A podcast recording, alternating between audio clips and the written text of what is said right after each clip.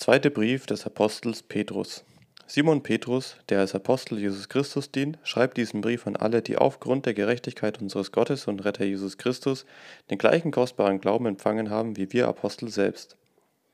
Gnade und Frieden werde euch in reichem Maß zuteil durch die Erkenntnis Gottes und unseres Herrn Jesus Christus. Ja, so ist es. Gott in seiner Macht hat uns alles geschenkt, was wir zu einem Leben in wahrer Frömmigkeit brauchen.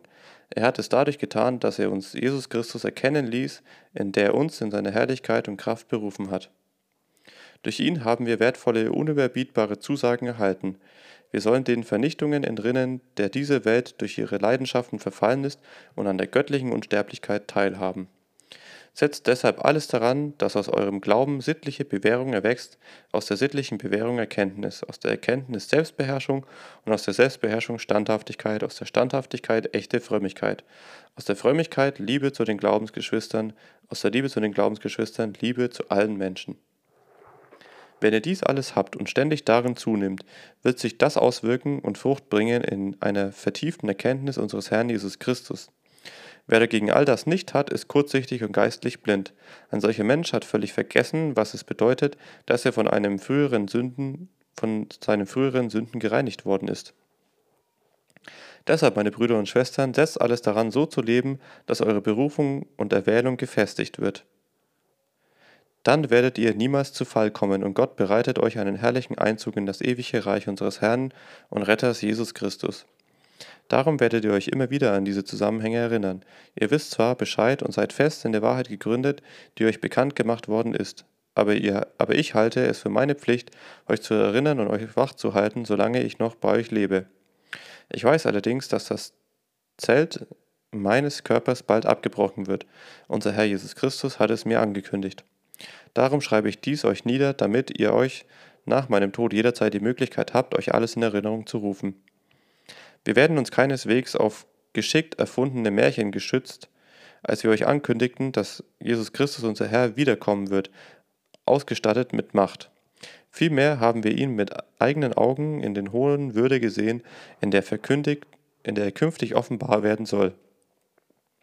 Denn er empfing von Gott seinen Vater Ehre und Herrlichkeit, damit als Gott, der die höchste Macht hat, das Wort an ihm geschehen ließ, dies ist mein Sohn, ihm gilt meine Liebe, ihn habe ich erwählt.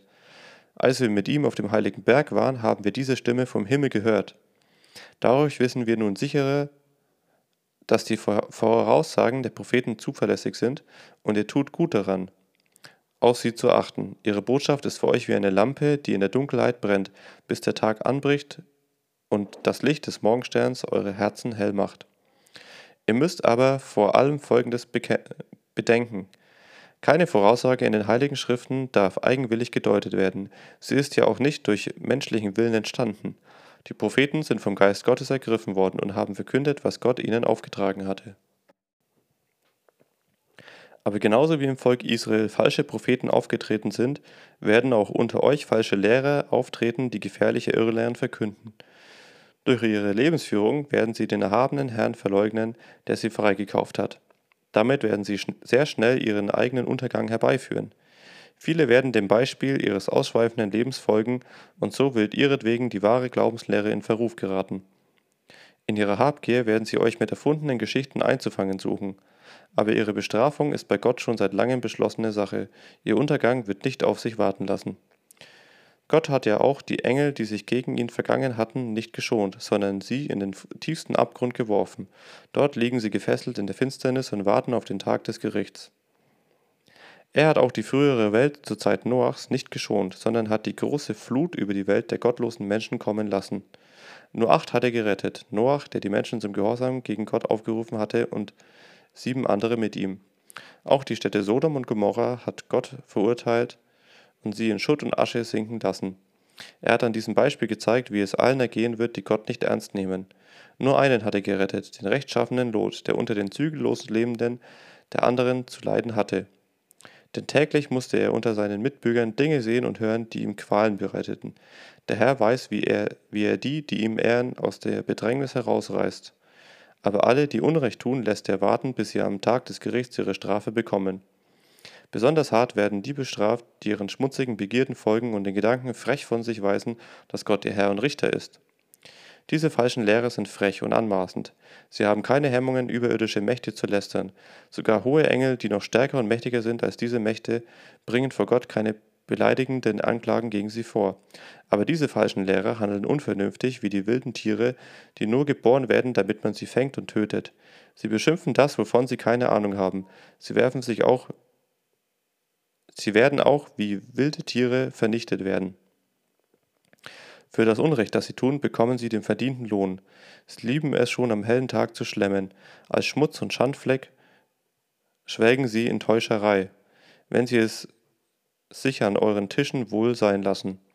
Ihre Augen halten ständig Ausschau nach einer Frau, die bereit ist, sich mit ihnen einzulassen. Ständig sind sie auf der Suche nach Gelegenheiten zu sündigen. Wohl trainiert in Besitzgier suchen sie Menschen zu ködern, die im Glauben nicht gefestigt sind, die Strafe ist ihnen sicher. Sie haben sich vom geraden Weg abgewendet und die Richtung verloren. Sie sind dem Weg gefolgt, dem Bileam, der Sohn Beors, gegangen ist. Er liebt das Geld, das er als Lohn für seine böse Tat erhalten sollte. Aber er musste sich sein Unrecht vorhalten lassen. Ein Esel, der doch eigentlich nicht reden kann, sprach mit menschlicher Stimme und hinderte den Propheten daran, sein unsinniges Vorhaben auszuführen.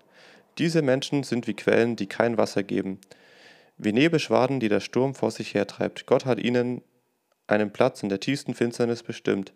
Sie reden hochtrabende, leere Worte und ziehen durch die Verlockung eines ausschweifenden Lebens Menschen an sich, die eben erst mit knapper Not dem Leben im Irrtum entkommen sind. Freiheit versprechen sie ihnen, wo sie doch selbst Sklaven der Vergänglichkeit sind, denn jeder ist ein Sklave dessen, der ihn besiegt hat. Sie haben unseren Herrn und Retter Jesus Christus kennengelernt und waren dadurch schon einmal aus der Verstrickung in den Schmutz der Welt freigekommen, aber dann sind sie wieder von ihren alten Gewohnheiten eingefangen und besiegt worden. Darum sind sie am Ende schlimmer dran als am Anfang. Es wäre besser gewesen, sie hätten den rechten Weg nie kennengelernt, anstatt ihn kennenzulernen und sich danach wieder von der verbindlichen göttlichen Weisung abzuwenden, die ihnen übergeben wurde. Es ist ihnen ergangen, wie das Sprichwort sagt, der Hund frisst wieder, was er erbrochen hat, oder wie ein anderes Sprichwort sagt, die gebadete Sau wälzt sich wieder im Dreck. Meine Lieben, dies ist schon der zweite Brief, den ich euch schreibe. Mit beiden rufe ich euch längst Bekanntes ins Gedächtnis, aber ich will euch dadurch wach halten und in eurer unverdorbenen Gesinnung bestärken. Erinnert euch an das, was die heiligen Propheten vorausgesagt haben und ebenso an die verbindliche Weisung unseres Herrn und Retters, die euch die Apostel übergeben haben. Ihr müsst euch vor allem darüber im Klaren sein, in der letzten Zeit werden Menschen auftreten, die nur ihren eigenen selbstsüchtigen Wünschen folgen.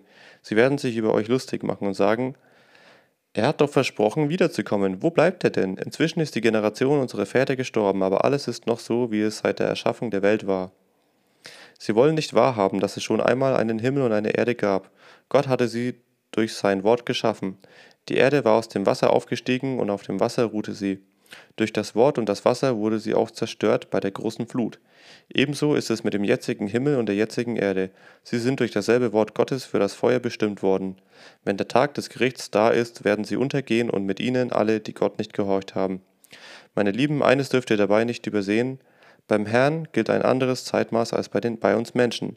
Ein Tag ist für ihn wie tausend Jahre und tausend Jahre wie ein einziger Tag. Der Herr erfüllt seine Zusagen nicht zögernd, wie manche meinen. Im Gegenteil, er hat Geduld mit euch, weil er nicht will, dass einige zugrunde gehen. Er möchte, dass alle Gelegenheit finden, von ihrem falschen Weg umzukehren. Doch der Tag des Herrn kommt unvorhergesehen wie ein Dieb. Dann wird der Himmel unter tosendem Lärm vergehen, die Himmelskörper verglühen im Feuer und die Erde und alles, was auf ihr ist, wird zerschmelzen. Wenn ihr bedenkt, dass alles auf diese Weise vergehen wird, was für ein Ansporn muss das für euch sein, ein heiliges Leben zu führen, das Gott gefällt. Lebt in der Erwartung des großen Tages, den Gott heraufführen wird. Tut das Eure dazu, dass er bald kommen kann. Der Himmel wird dann in Flammen vergehen und die Himmelskörper werden zerschmelzen. Aber Gott hat uns einen neuen Himmel und eine neue Erde versprochen. Dort wird es kein Unrecht mehr geben, weil Gottes Wille regiert. Auf diese neue Welt warten wir. Meine Lieben, weil ihr darauf wartet, darum setzt euch alles, setzt auch alles daran, dass eure Gemeinschaft mit dem Herrn durch nichts beeinträchtigt wird. Bemüht euch, rein und fehlerlos vor ihm zu stehen, wenn er kommt. Begreift doch, unser Herr zögert nur aus Geduld, damit ihr gerettet werdet. Genau das hat euch auch unser lieber Bruder Paulus geschrieben, dem Gott viel Weisheit gegeben hat. Er sagt, dass ihr in allen seinen Briefen, wenn er über dieses Thema schreibt, Es gibt in ihnen allerdings einige schwierige Stellen. Die werden von unverständigen Leuten missdeutet, die im Glauben nicht gefestigt sind. Also verfahren diese Leute ja, aber so verfahren diese Leute ja auch mit den übrigen heiligen Schriften. Sie verurteilen sie sich damit selbst zum Untergang. Ich, ihr, meine Lieben, wisst das, ihr, wisst das jetzt alles im Voraus.